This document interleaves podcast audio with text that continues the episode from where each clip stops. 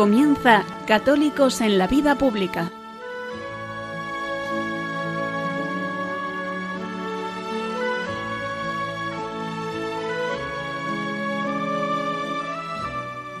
Un espacio dirigido en Radio María por Luis Zayas.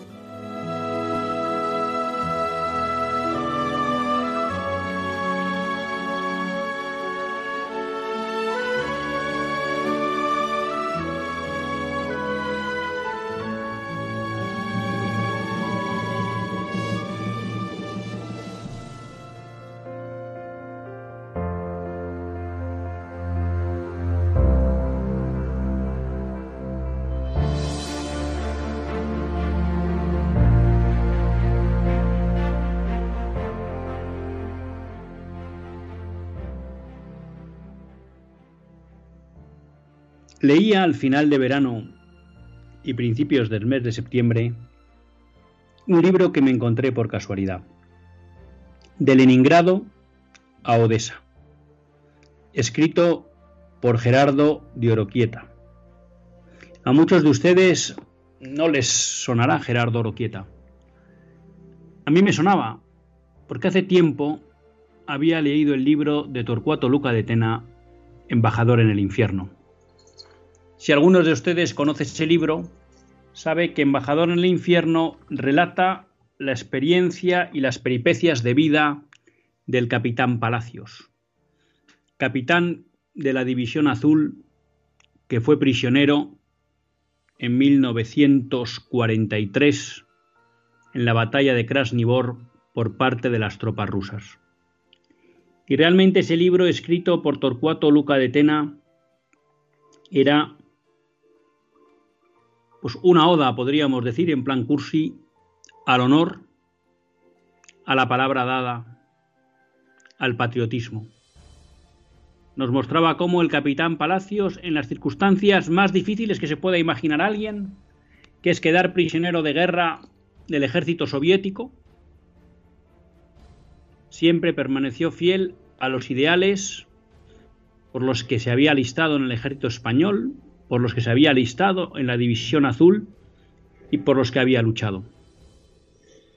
Y de ese libro conocía al capitán Oroquieta. Mi sorpresa fue que este agosto, estando en las arenas, me encontré con un libro en que Gerardo Oroquieta nos contaba toda su peripecia del cautiverio de 11 años en los campos de concentración soviéticos.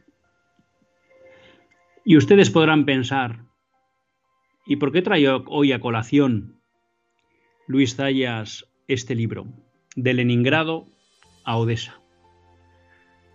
Pues lo trae porque lo que más me impactó o me ha impactado leyendo estas memorias del cautivario del capitán Oroquieta es que la gran preocupación del capitán Oroquieta no cambia cuando es preso. Durante su preparación en el frente y durante lo que fue el duro combate de la batalla de Krasnivor, la gran obsesión del capitán Oroquieta fue ser digno al uniforme del ejército español que vestía. Fue ser digno de las órdenes que recibían de sus superiores. Y a su vez ser un digno capitán que se preocupaba por el bienestar y porque los miembros de su compañía cumplieran con las órdenes recibidas. Tan es así que de una compañía de 150 soldados no quedaron más que 11 que fueron aprisionados en un golpe de mano de los rusos. No hubo rendición, sino valentía. Y la batalla acabó para ellos no con la muerte, sino cuando fueron apresados. Pero en sus cabezas y en sus bocas nunca resonó la palabra rendición. Si esa era la preocupación del capitán Oroquieta, no fue otra la que tuvo una vez que fue hecho prisionero. Y a mí eso, ¿qué quieren que les diga? Me ha impactado. La gran preocupación del capitán Oroquieta a lo largo de sus 11 años de cautiverio fue ser siempre digno del uniforme que vestía, del ejército al que pertenecía y de la patria a la que amaba. Y me sorprende, sí, porque en el fondo una persona que se ve reducida prácticamente a la condición de esclavo, que durante 11 años vivirá en unas condiciones prácticamente inhumanas, en las cuales cuando el hombre aprieta como no nos podemos imaginar, el frío y la indigencia, toda su preocupación sea realmente comportarse como un digno soldado del ejército español y de la patria a la que quiere, es sorprendente. El capitán Oroquieta no se excusó en que ahora, en las circunstancias del cautiverio, las condiciones cambiaban. El contexto era otro. Que cabía pactar con el enemigo, traicionar los ideales por lo que se vinieron, o sin ir a tanto, simplemente ser injusto con un compañero por pelearse por un trozo de pan que podría quizás salvarle la vida. Pero la preocupación del capitán Oroquieta no era esa, era ser digno. Era ser digno de su fe, de su formación, de su pertenencia castrense, y comportarse en toda situación como un digno soldado del ejército español.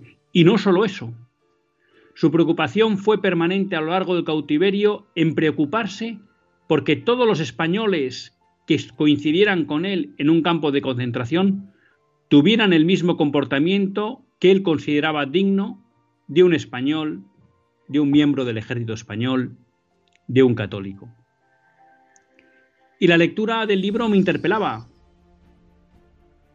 porque me parecía ejemplar esa tensión por vivir dignamente en función de lo que uno es.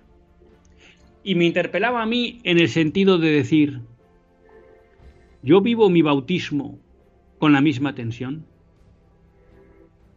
¿Vivo mi pertenencia a la Iglesia de Cristo con la misma tensión con que el capitán Oroquieta quería vivir la dignidad de pertenecer al ejército y a España?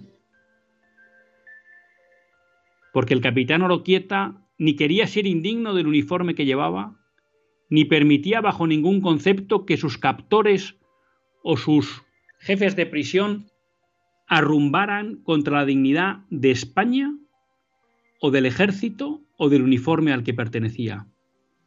No solo él quería ser digno en su comportamiento, sino que también eso le llevaba a defender en toda ocasión que fuera necesario, a riesgo de soportar duras penas, porque estamos hablando de campos de concentración en la Unión Soviética, de defender el honor del ejército español, en ocasiones de la fe católica y también de su patria España. Y yo me preguntaba, ¿vivo con esa tensión de ser digno al bautismo que he recibido? ¿Vivo con esa tensión de no defraudar el bautismo que Cristo me concedió? ¿Vivo en la tensión de ser digno hijo de la iglesia de Cristo que me ha acogido? ¿Doy un paso al frente para defender los derechos de Dios, los derechos de la iglesia y defender a la iglesia de las acusaciones y mancillaciones injustas? Y la verdad es que la respuesta que me salía es no.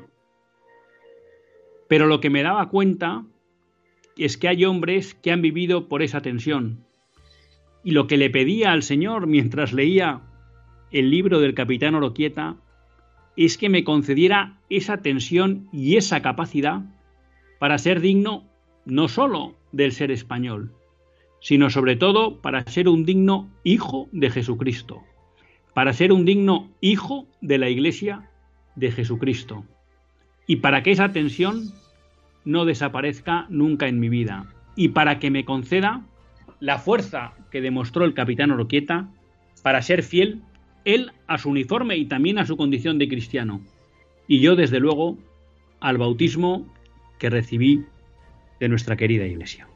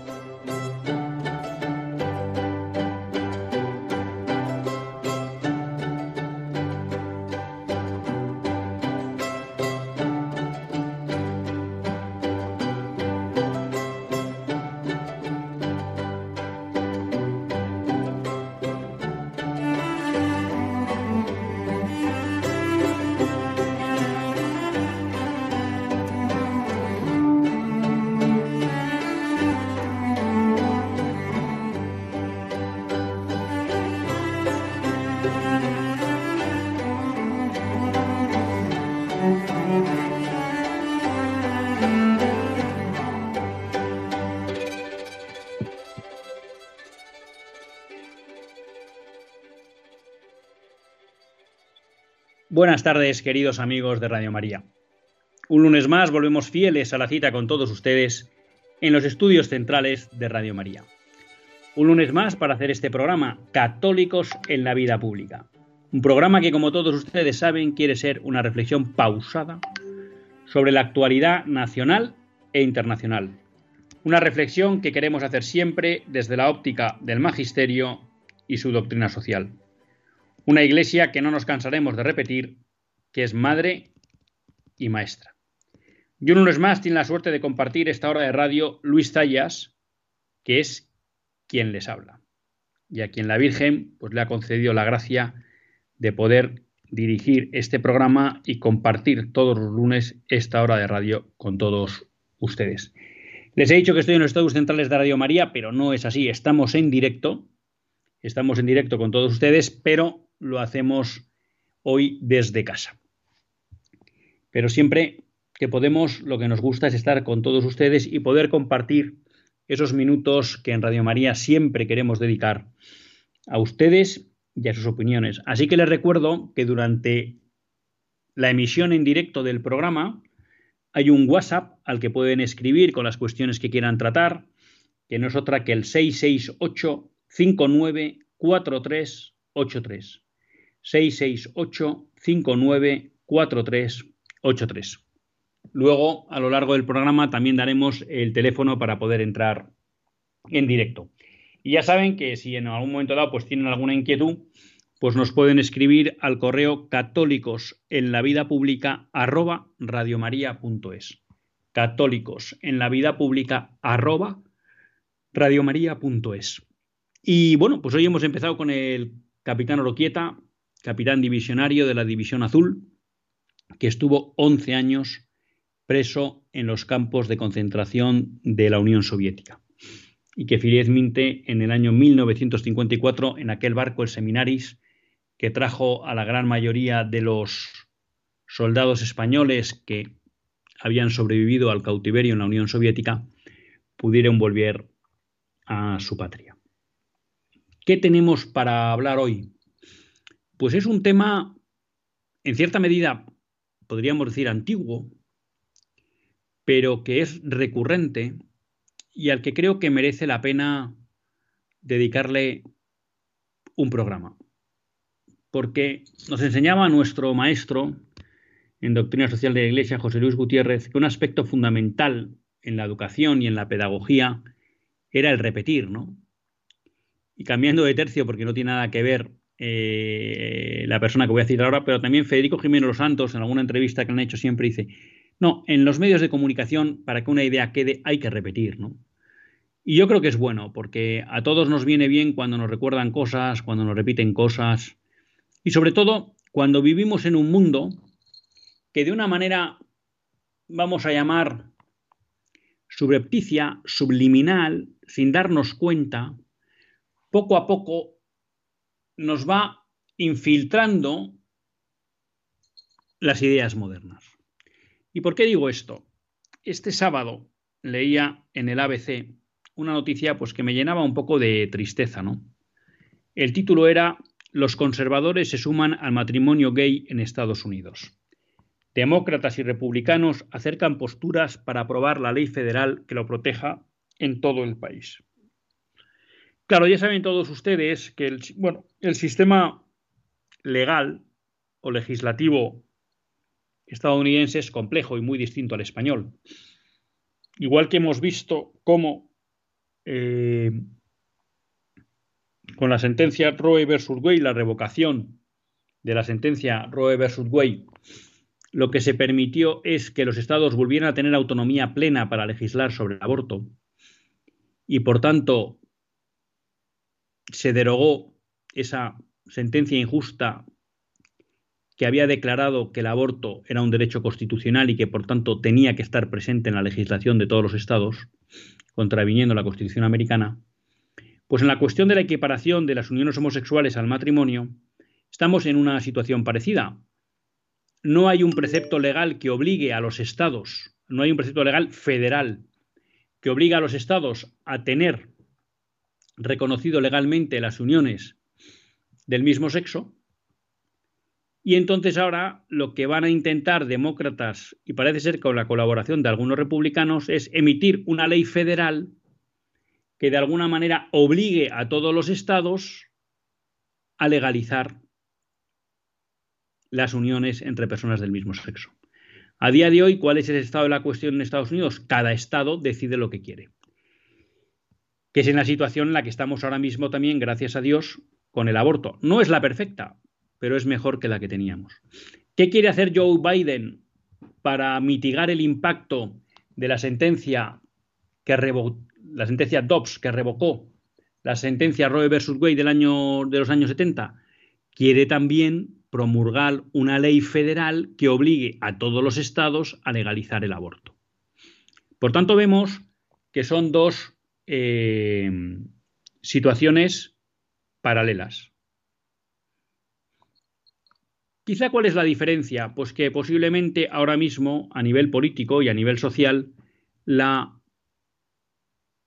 oposición al aborto y a esta estrategia de Joe Biden de intentar promulgar una ley federal que garantice el aborto en todos los estados tiene una fuerte oposición, fundamentalmente en el Partido Republicano y en buena parte de la sociedad americana. Sin embargo, parece ser, habría que ver también los datos, la noticia de ABC comenta que el 71% de los americanos estarían a favor de la legalización de las uniones entre personas del mismo sexo. y de alguna manera, pues planteaba el periodista, el corresponsal de ABC, que parece ser que hay un sector del Partido Republicano que estaría en disposición de llegar a un acuerdo con los demócratas para sacar adelante esta ley, cuyo objeto sería de alguna manera obligar a que en todos los estados tuviera que estar reconocida legalmente las uniones entre personas del mismo sexo. Claro, esta es una cuestión que yo sé que es vidriosa y siempre digo, siempre que hablo de esta cuestión, cuando queremos, bueno, pues tener eh, un conocimiento directo, ¿no? De cuál es el planteamiento que como católicos debemos tener sobre esta cuestión, yo siempre recomiendo que se lea un documento que emitió la Congregación para la Doctrina de la Fe en 2003. Consideraciones acerca de los proyectos de reconocimiento legal de las uniones entre personas del mismo sexo. Porque, desgraciadamente, eh, la tesis que sostiene el periodista de ABC que es una tesis anticatólica y antiorden natural, ha calado en buena medida también en el ámbito católico. Y es, ¿qué más da que se legalicen las uniones entre personas del mismo sexo? ¿Qué problema hay? Con tal de que no se llamen matrimonio. Y entonces en muchos casos hemos reducido la cuestión o la problemática a la cuestión del nombre, pero esto va mucho más allá. Y si son ciertos los datos que expresa este periodista corresponsal de ABC en Estados Unidos. Y también a veces la sensación que tiene uno cuando habla con personas incluso del ámbito católico, no cabe duda que de alguna manera hay aspectos, en este caso de la ideología de género, que van siendo pacíficamente asumidos por las cabezas de muchos americanos, de muchos españoles y entre ellos de muchos católicos. Y por eso me parecía importante, a raíz de esta noticia de ABC, explicar por qué no es adecuado que se legalicen las uniones entre personas del mismo sexo. Repito, yo les recomiendo a todos ustedes, si se animan, a que lean el libro, eh, perdón, el documento de la Coalición para la Doctrina de Fe de 2003. No me voy a ceñir exactamente a él, aunque yo creo que recogeré argumentos, como no podía ser de otra manera, que están en él. Pero voy a intentar explicarlo mm, de la forma que yo entiendo la cuestión, a ver si puedo hacer entender por qué es grave este hecho. Y voy a tratar de ir quizá de los argumentos menos de fondo a los argumentos de más de fondo. Todos son válidos, pero no cabe duda que los argumentos más de fondo, más básicos, más de carácter antropológico, jurídico, pues siempre tienen más peso, ¿no? Pero digamos que vamos a hacer hoy el discurso al revés. Porque esto es algo que yo compartía también en aquellas épocas que tenía la suerte de dar doctrina social de la Iglesia, pues la, compartía con mis alumnos. Una primera pregunta que nos podríamos hacer, o una primera, y ahora me ciño al caso español, pero me vale también el americano, ¿no? Cuando el gobierno Zapatero equiparó las uniones homosexuales al matrimonio, eh, había un primer aspecto de injusticia de esa ley. Y alguien podría decir, bueno, ¿cuál es la injusticia de esa ley? Bueno, la primera injusticia de esa ley, y quizá no la más grave, es llamar matrimonio a lo que no lo es. Porque claro, las palabras sirven para identificar cosas, conceptos, realidades. Si nosotros llamamos matrimonio,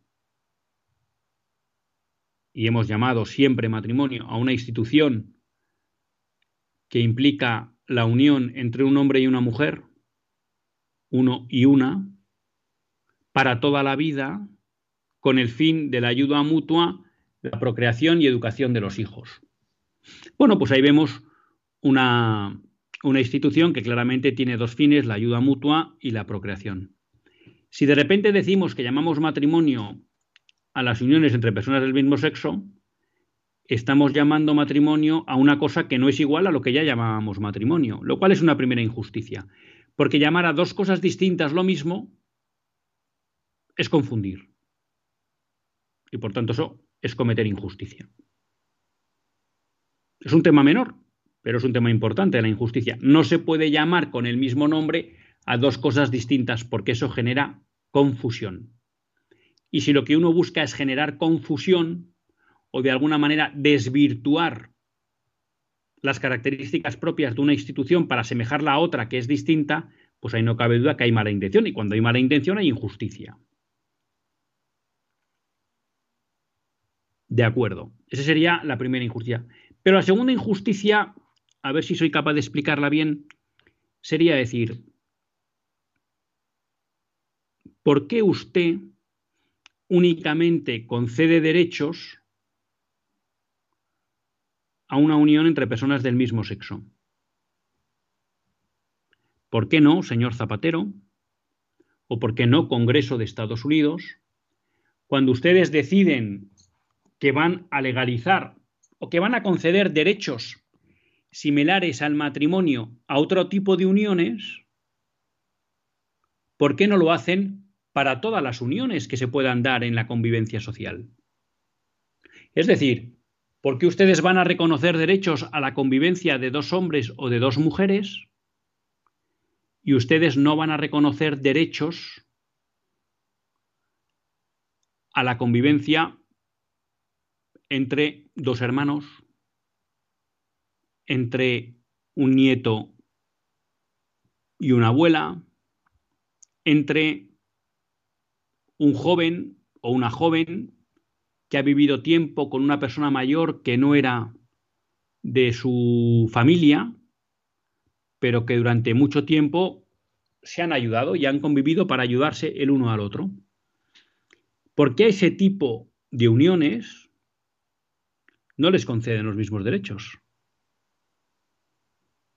Eso es injusto. Y voy a tratar de explicar el argumento. ¿Por qué protegemos a la familia? ¿Por qué tradicionalmente todos los estados, cuando imperaba el sentido común, protegieron una institución que se llamaba familia, que partía del matrimonio de un hombre y una mujer y que luego aumentaba con la prole? Bueno, la, la explicación es muy clara. Tradicionalmente, el ordenamiento jurídico en cualquier estado o imperio con sentido común ha protegido a la familia porque la familia es la institución básica de la sociedad, el pilar básico de la sociedad, el pilar fundamental de la sociedad. ¿Y por qué decimos que la familia es el pilar básico de la sociedad? En primer lugar, porque la familia es la institución que está llamada a perpetuar la especie, a acoger la vida naciente. Y eso es fundamental en un Estado, en una nación, en un imperio, en una civilización que quiera sobrevivir. Claro, si yo quiero perpetuar la, existencia de una nación o de una civilización, tienen que venir nuevos hijos. Por tanto, protejo aquella institución que me garantiza esa posibilidad, que es la familia. Y alguien podrá decir, hombre, pero hijos se pueden tener sin estar en la familia. Ya, pero a mí eso como Estado no me interesa. Porque cuando los hijos nacen fuera de la familia, normalmente esos hijos son abandonados. Normalmente de esos hijos no se preocupan los dos cónyuges de su educación. Y a mí lo que me interesa es que los hijos nazcan en un ambiente, en un contexto que está preparado para acogerlos, y no solo para acogerlos, para educarlos, y no solo para educarlos, sino para prepararlos para la vida en sociedad. Y esa institución es la familia. Por tanto, claro, la familia juega un papel fundamental para una sociedad sana. Y es que acoge la vida, la cuida, la educa y la prepara para vivir en sociedad. Claro, eso justifica el por qué todos los ordenamientos jurídicos en todos los naciones, imperios y civilizaciones con sentido común protegen a la familia. Cuando ya decimos, bueno, vamos a dar o vamos, sí, vamos a tratar de proteger otro tipo de uniones. Bueno, la primera pregunta que nos podemos hacer es, ¿aportan algo a la sociedad? Y con carácter general diríamos, no parece que son muy interesantes para la sociedad. Pero en cualquier caso, alguien podría decir, bueno, pero no importa, yo las quiero proteger. Ah, bueno, pues venga, protéjalas. Pero claro, viene Zapatero, o parece que ahora viene el Congreso de Estados Unidos y dice, no, pero yo solo voy a proteger una. ¿Ah? ¿Y por qué va a proteger una? No, yo solo voy a proteger las uniones entre personas del mismo sexo. ¿Ah? ¿Y otro tipo de uniones entre personas de distinto sexo? No, no, esas no las voy a proteger. ¿Y cuál es el hecho diferencial a efectos de la vida social de esas uniones entre personas del mismo sexo respecto de otras formas de convivencia? A efectos sociales ninguno. No producen ni mayor ni menor beneficio que otras. Bueno, se cuidan entre ellos. Bueno, bien, pero también un nieto que vive con una abuela suya durante mucho tiempo ha, realizado una labor social porque se ha ocupado de proteger y de cuidar a su abuela y eso ha hecho que el Estado no se tenga que ocupar de ella. Dos hermanos que durante mucho tiempo conviven juntos y se han ayudado mutuamente, pues han hecho una buena labor social porque han permitido que el Estado no tenga que dedicar recursos a ellos porque uno y otro se han ocupado o un joven o una joven que vive con una persona mayor, aunque no sean familiares, y le atiende, pues también ha realizado la labor social. Con lo cual, no hay ninguna distinción entre la labor social que puedan realizar unos y otros. Por tanto, el querer legalizar solo las uniones entre personas del mismo sexo responde única y exclusivamente a un interés ideológico y da preeminencia a una unión sobre otras que, tienen la, que pueden realizar el mismo beneficio social. Por tanto, es injusta cuando por motivos ideológicos solo se legaliza una y se le concede derechos y no al resto.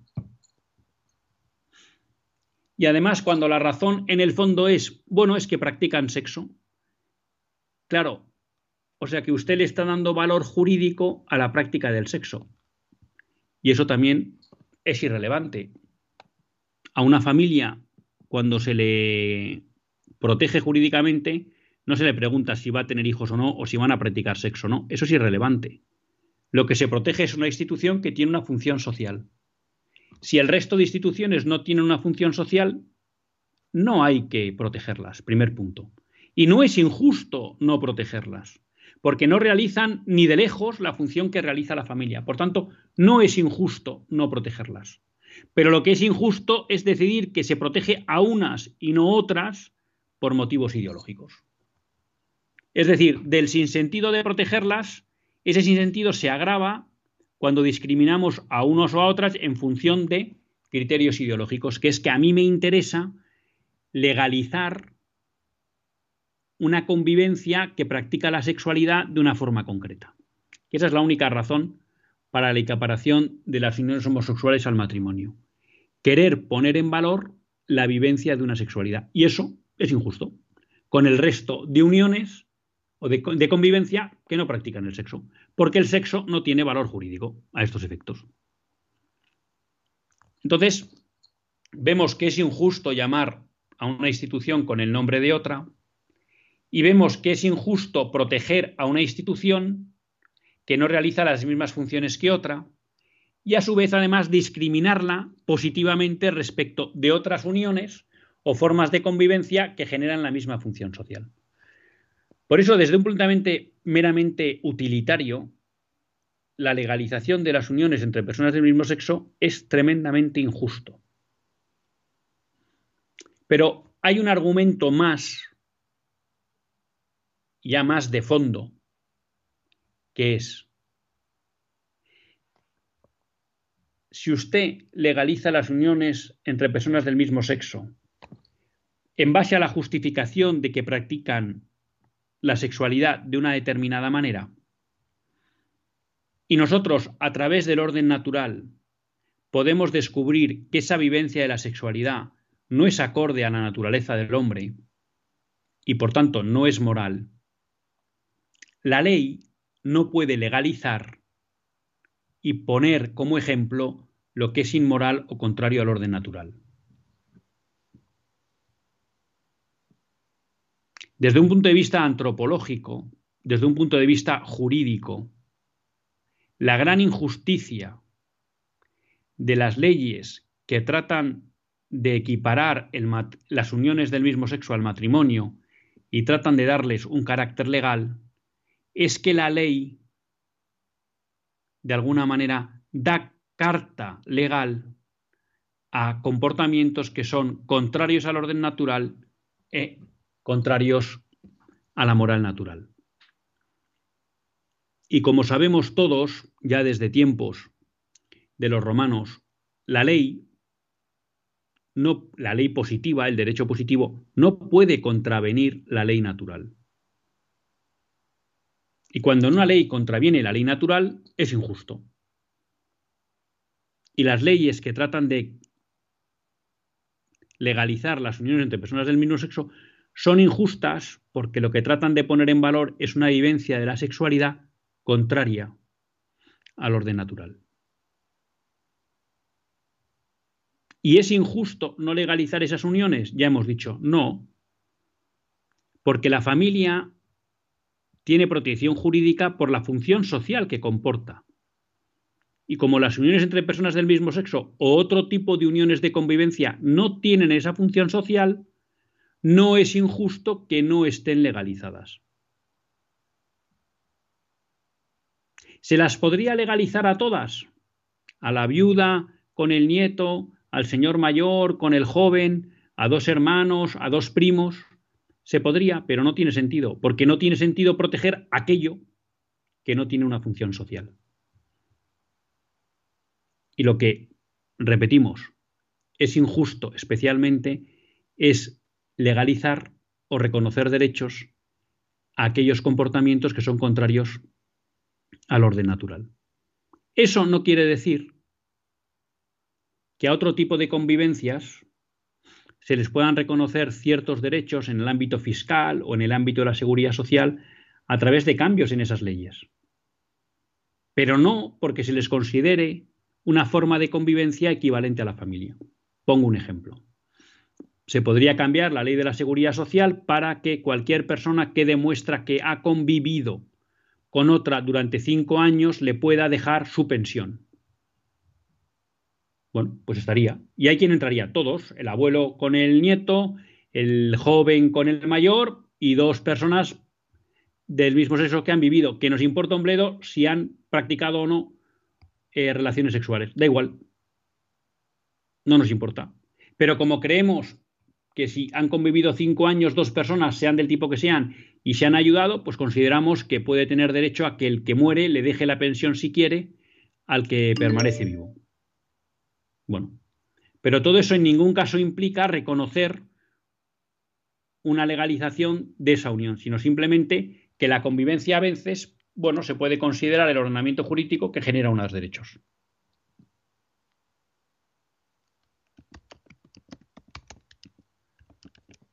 Entonces, esto, que de otra manera y con argumentos más profundos lo explica el documento de la Congregación para la Doctrina de la Fe, creo que es importante que lo recordemos y que lo asimilemos y que lo transmitemos. Y esto no es tratar de discriminar a nadie.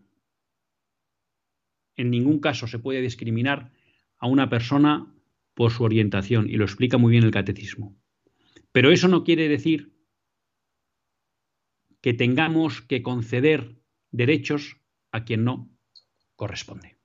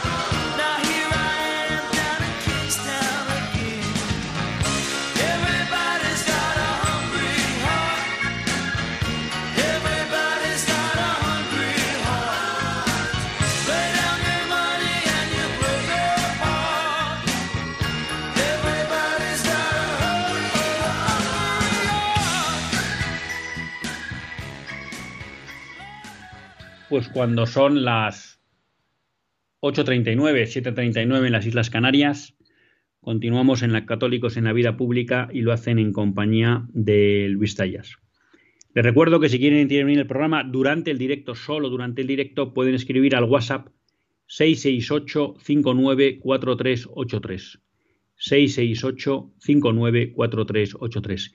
Y que si quieren intervenir en el programa en directo, pues pueden llamar al 91 005 9419. 91 005 9419. Me llegaban dos WhatsApps que dicen, los parlamentos democráticos deciden lo que está bien y lo que está mal, lo que es correcto y lo que no lo es, y la moral que se ajusta a la opinión de la mayoría de la sociedad. Desgraciadamente esto es lo que hay, por eso hoy más que nunca tenemos que reivindicar el reinado teocrático de Dios. Nos lo cuenta Pedro de Torrejón. Pues bueno, aquí yo creo que eh, Pedro de Torrejón da en el clavo del problema fundamental que tenemos en el orden político que vivimos, que es la democracia liberal. Y es que efectivamente la democracia liberal no reconoce ningún límite externo a la supuesta voluntad del pueblo manifestada a través de las votaciones de los diputados en las cámaras legislativas. Y efectivamente, el orden liberal entiende que una ley que ha sido promulgada por un Parlamento, de acuerdo al procedimiento establecido, es ley y por tanto es justa. Y el orden liberal no se pregunta por la justicia o injusticia de sus leyes. Solo se pregunta si lo ha votado la mayoría y por tanto ya vale. Claro, esta no es la concepción del orden cristiano. La concepción de política del orden cristiano es hay un creador, hay un creador que ha establecido una ley en el mundo, que diría Santo Tomás, la ley eterna. Y esa ley eterna tiene un reflejo que es la ley natural, que es un, el conocimiento que tenemos de cómo debe comportarse el hombre para ser fiel a su dignidad, a través del conocimiento que tenemos de su naturaleza. Claro, eso implica en el orden político cristiano que una ley que contraviene la ley natural, como diría Santo Tomás, no es ley y no tiene y no solo no tiene eh, capacidad de obligar, sino que además eh, cabe el deber de desobedecer, como es el caso, por ejemplo, de una ley como la del aborto, ¿no? Entonces, efectivamente, eh, lo que nosotros, por lo que nosotros tenemos que trabajar es por el reinado social de Jesucristo, no el reinado teocrático, porque cuando hablamos de teocracia, eh, normalmente es un término que se utiliza pues para lo que es el mundo islámico y también para desviaciones que se han producido en el mundo cristiano, en las cuales no se separa el ámbito religioso del ámbito civil. Y el catolicismo, la doctrina política católica, siempre ha tenido claro que hay dos ámbitos, el ámbito espiritual y el ámbito temporal.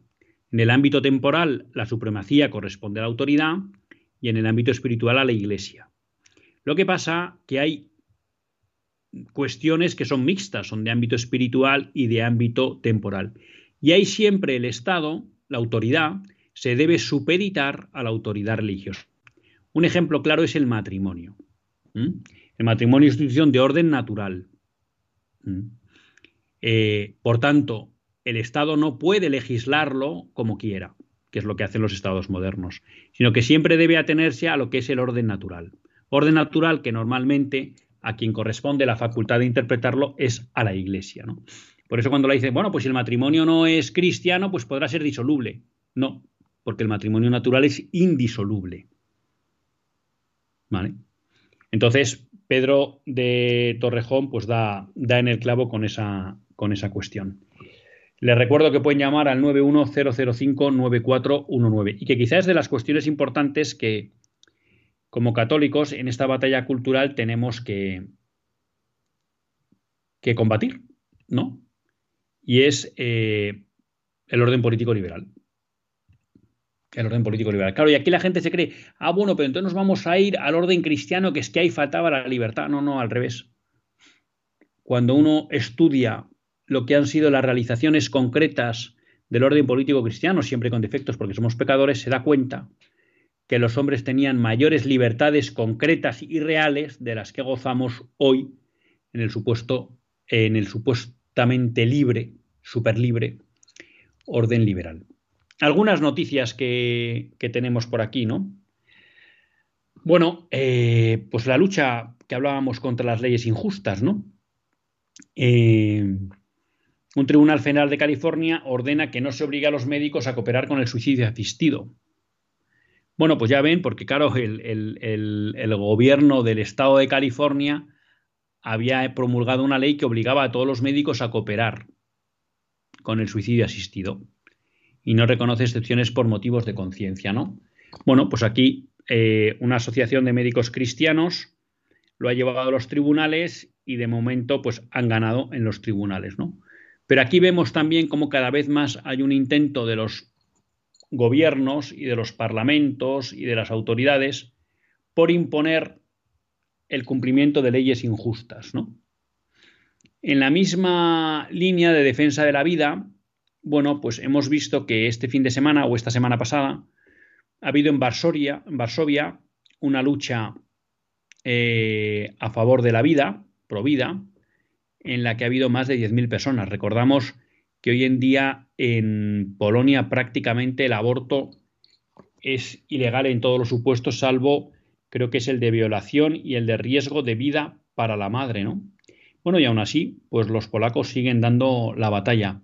Una noticia que me ha sorprendido y es que también en Berlín ha habido una manifestación de 4.000 personas en la Marcha por la Vida. Y me congratula porque pues, no he tenido nunca noticias de que en Alemania el movimiento pro vida haya sido muy activo. Y es una buena noticia que se empiece. Alguien dirá, pues 4.000 no son muchos. Bueno, eh, es comenzar, menos eran los apóstoles, que se quedaron en 11. ¿Eh? O sea que lo bueno es que vaya aprendiendo poco a poco eh, el afán por promover y defender la cultura de la vida. O sea que, bueno, estamos de buenas, de buenas noticias. Igual que, bueno, no, no la conocía, pero me encontré en el blog Caballero del Pilar una reseña sobre una institución también dedicada a la defensa de la vida y a la protección de la mujer, que es Maternity, que fundó Miguel Ángel Maestre y que ya ha cumplido 10 años, ¿no? Pues yo creo que nos tenemos que congratular de todas estas personas que dan un paso al frente concreto. Muchos lo harán luego de otras maneras, ¿no? Pero vemos como hay mucha gente en España que da un paso al frente en, la defensa de la vida, ¿no? Este fin de semana tenía la suerte de participar en las jornadas de JRC, Jóvenes por el Reino de Cristo. Bueno, y dio también un testimonio el profesor Poveda, me imagino que muy conocido de todos ustedes, y una de las cabezas pues, más visibles y comprometidas del movimiento Provida, ¿no? Bueno, pues nos alegramos que Maternity cumpla 10 años. Luego, una invitación o una propuesta, ¿no?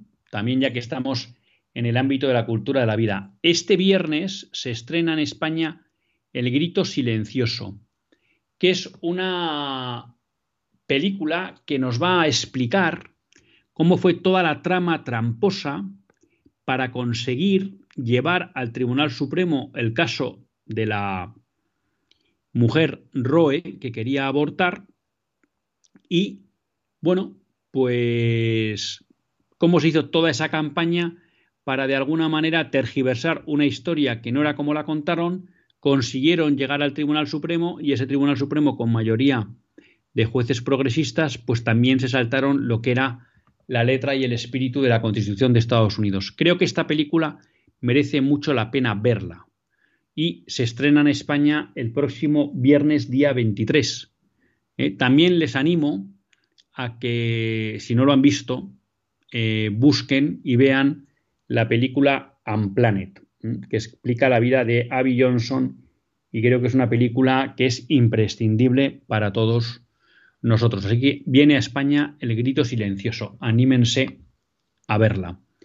¿Y qué más les contamos? Bueno, pues les cuento dos noticias que, que tenía aquí también entre manos. Una campaña de ayuda a la iglesia necesitada, ¿no? Hay instituciones que se dedican a ayudar a la iglesia necesitada, a aquella que o bien está perseguida o tiene falta de recursos materiales, ¿no? Y han lanzado una campaña para apoyar seminaristas en países de necesidad y quieren apoyar a, más de 13.400 aspirantes a sacerdocios en el mundo. Bueno, pues yo creo que hay que dar gracias a Dios por este tipo de, instituciones, ¿no? Que atienden también a las necesidades concretas de la Iglesia y en aquellos lugares donde más, más lo, lo necesitan. Y ya nos queda poco tiempo, pero sí para dos dos noticias. Una que me ha entristecido, ¿no? Finalmente, en la ONU se ha podido aprobar una, una resolución que habla del aborto como derecho humano. Y hay que lamentar que los únicos países que fundamentalmente se han opuesto han sido básicamente 32 eh, naciones, sobre todo africanas. Eh, también ha estado Filipinas, Nicaragua, Rusia y algunos países de Oriente Medio. ¿no? Pero la noticia se hacía eco porque ni Hungría ni Polonia se habían opuesto en Naciones Unidas a esta resolución. Y llamaba la atención porque son dos, países, especialmente Polonia, pero también Hungría, que en sus países están apostando claramente por la vida. En el caso de Polonia, además, con una legislación la más restrictiva, yo creo, del mundo después del Vaticano en relación con el aborto. Y Hungría, que tiene una ley más permisiva del aborto, pero que es verdad que lleva aplicando políticas pro vida y pro familia que están haciendo que el número de abortos descienda sensiblemente, aunque tienen un nivel eh, alto. ¿eh? En Polonia estamos hablando que a lo mejor no llega a 100 abortos al año ahora con la nueva ley y en Hungría al menos se mueven en el entorno de los 20.000, eh, que son muchas vidas para ser segadas en un año. Y los autores de la noticia planteaban que quizá sobre todo en su política internacional, está influyendo en Polonia y en Hungría todas las presiones que están haciendo sobre ella la Unión Europea. Recientemente se publicaba que la Unión Europea iba a bloquear 7.000 millones de euros de fondos que debía transferir la Unión Europea a Hungría con la excusa de que allí no se cumple el Estado de Derecho o los valores europeos, ¿no? Entonces, bueno, pues para que también nos demos cuenta de la maldad y perversidad de todas estas instituciones internacionales que no dejan de ser instrumentos del nuevo orden mundial y que pues lo utilizan para bloquear la actuación de aquellos estados que quieren defender el orden cristiano, ¿no? Y finalmente, pues también eh, agradecer a la diócesis de Calahorra y Calzada, Logroño, y criticar al gobierno de La Rioja, porque ha hecho una campaña de publicidad en la que aparece una pareja bailando una jota encima de un altar, ¿no? Con un crucifijo al lado. Lo cual, pues en el fondo parece una irreverencia total. Y sorprende que el gobierno de La Rioja no tenga escrúpulos en utilizar ese tipo de campañas en su hacer institucional. Pero bueno, queremos agradecer al obispado de Calahorra, Calzada Logroño, pues que ha salido en defensa ¿no? de la dignidad de los lugares sagrados y de Jesucristo. Y un altar y una capilla no es un lugar para bailar una jota encima del altar. Así que damos la enhorabuena al obispo de esta diócesis y agradecemos esa valentía en la defensa de la vida. Perdón que no me he dado cuenta, tenemos Félix de Barcelona al teléfono. ¿Le podemos dar paso, Javi?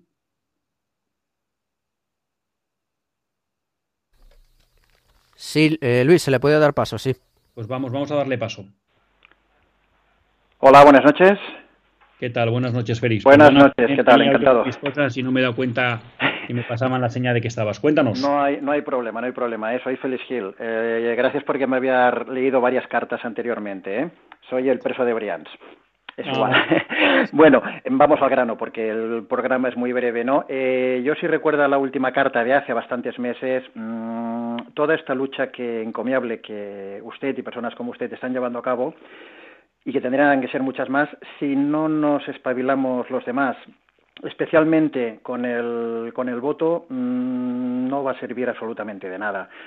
Es que cada vez es más terrible. Piensen que cuando estás eh, recluido eh, desde mm, en, un, en un espacio así, a lo mejor la visión que tienes de las cosas es mucho más amplia que el estar sometido al día a día, ¿no? Entonces, eh, es importante, es importante que, que, que, todos los oyentes que haya, no sé si hay muchos, si son miles o cientos de miles, no lo sé, cuantos más mejor, que nos concienciemos de esto. Yo no voy a hablar de ningún partido político en concreto, pero si estamos defendiendo la vida, las opciones y los programas están claros. Nos tenemos que concienciar, si no, vamos a ir peor. A lo mejor es sino de los tiempos, igual es la voluntad de Dios que tengamos que pasar todos por el martirio. No lo sé, la verdad es que no lo sé, pero que realmente es terrible, es terrible el tema. Eh, pues Félix, te agradezco mucho la llamada, me, me hace mucha ilusión que participes en directo en el programa.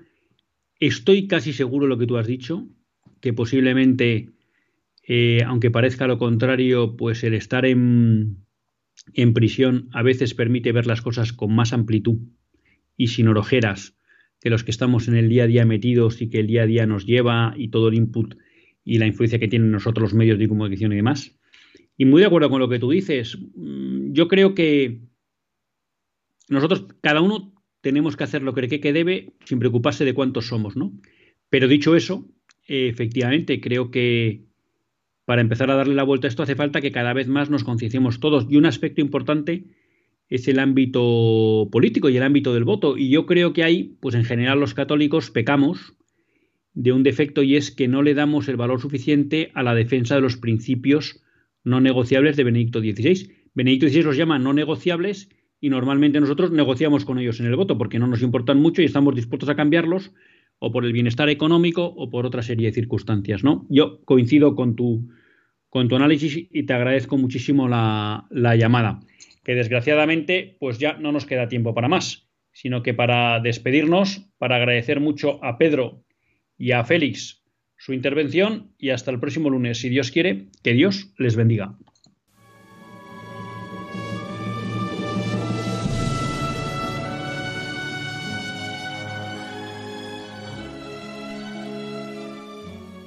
Así concluye Católicos en la Vida Pública, un programa que dirige Luis Zayas.